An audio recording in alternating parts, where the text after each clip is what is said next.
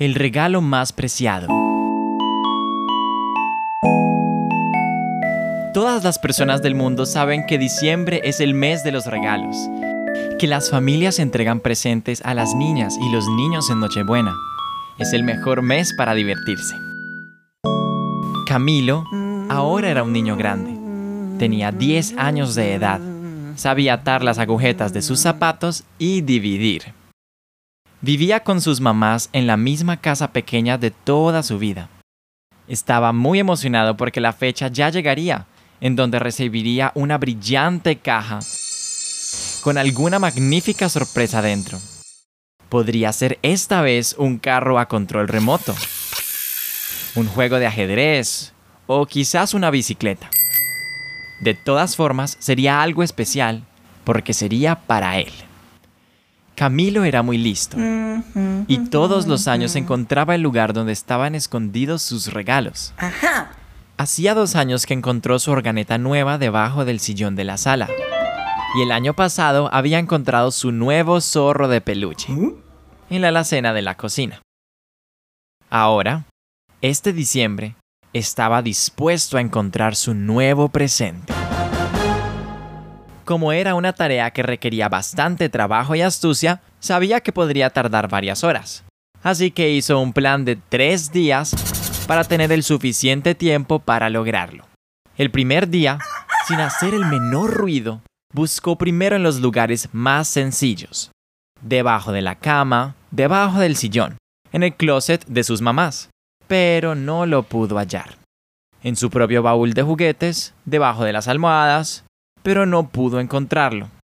Al final del primer día de búsqueda, concluyó que estaría en un lugar poco común. Así que el segundo día decidió ser más arriesgado. Buscó primero en la cocina, movió las ollas, abrió la nevera, buscó en la alacena porque quizás estaría ahí como el zorro de peluche, pero ahí tampoco estaba. Buscó pues debajo de la mesa. Pues quizás estaría pegado con cinta ahí, pensó pero tampoco tuvo suerte. Finalmente se atrevió a ir al baño y buscar, porque ninguna posibilidad se podía descartar. Pero una vez más, no pudo observar ningún objeto inusual. Para el final del segundo día concluyó que el regalo estaría en los lugares más recónditos, en un lugar muy difícil de considerar como opción para esconder algo. Para el tercer día entonces, se propuso pensar fuera de la caja. Pasó por cada uno de los cuadros de pintura que estaban colgados en su casa, revisando detrás a ver si encontraba por lo menos una pista. Salió al jardín a buscar debajo de cada una de las piedras que decoraban la fachada, pero no lo pudo hallar.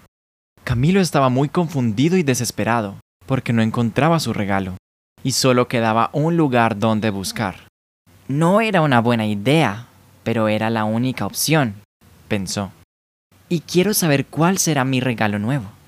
Así que aguantando la respiración lo más que pudo, se dirigió a la basura y buscó con sus propias manos entre las bolsas, desorganizando todo para darse cuenta y exclamar, Aquí solo hay basura.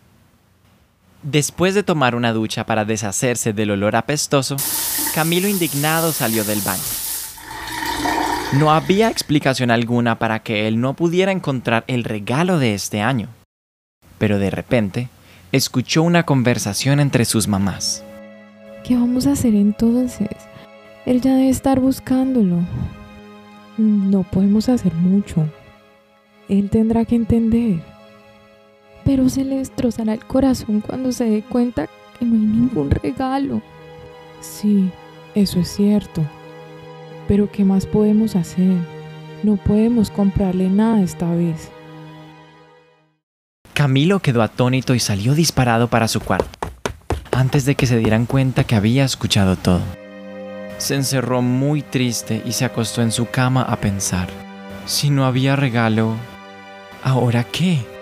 No habría festejos, no habría alegría. Diciembre se convertiría en el mes más triste de todos. Eso sería terrible. Entonces Camilo vio su organeta y vio su zorro de peluche y vio todos los demás regalos que había recibido todos los años anteriores y sintió el bombeo de su corazón. Sabía que debía hacer algo al respecto. Él no iba a permitir que sus vacaciones se estropearan. No iba a permitir que su familia estuviera triste en el día más feliz del año. Camilo ahora era un niño grande. Tenía 10 años de edad. Sabía atar las agujetas de sus zapatos y dividir. Y había incluso metido sus propias manos para buscar en la basura. Él podía salvar la Nochebuena. El día llegó y rápidamente fue de noche. Sus mamás habían cocinado la comida típica de diciembre, que tanto le gustaba a Camilo. Después se habían sentado en la sala a recordar historias divertidas. Habían cantado y bailado. Y ya era la hora de los regalos. Camilo escuchó atentamente lo que su mamá le dijo.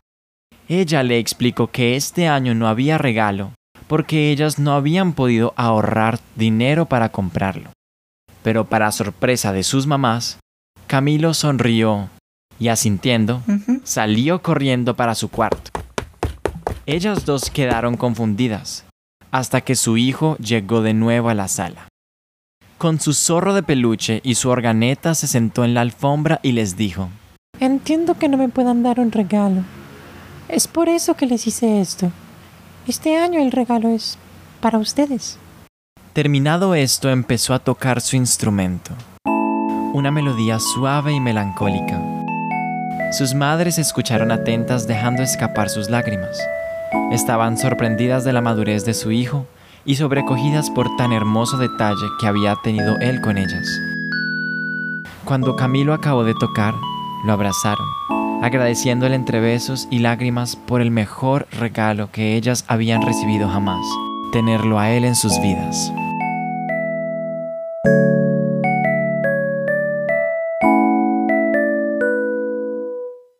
Así Camilo entendió que los regalos no siempre son materiales, que sus madres hacían lo mejor que podían para darle una vida divertida, que la felicidad de diciembre se esconde en amar a sus personas cercanas y que todos los años también podía regalarle algo a sus mamás, quienes eran su regalo más preciado.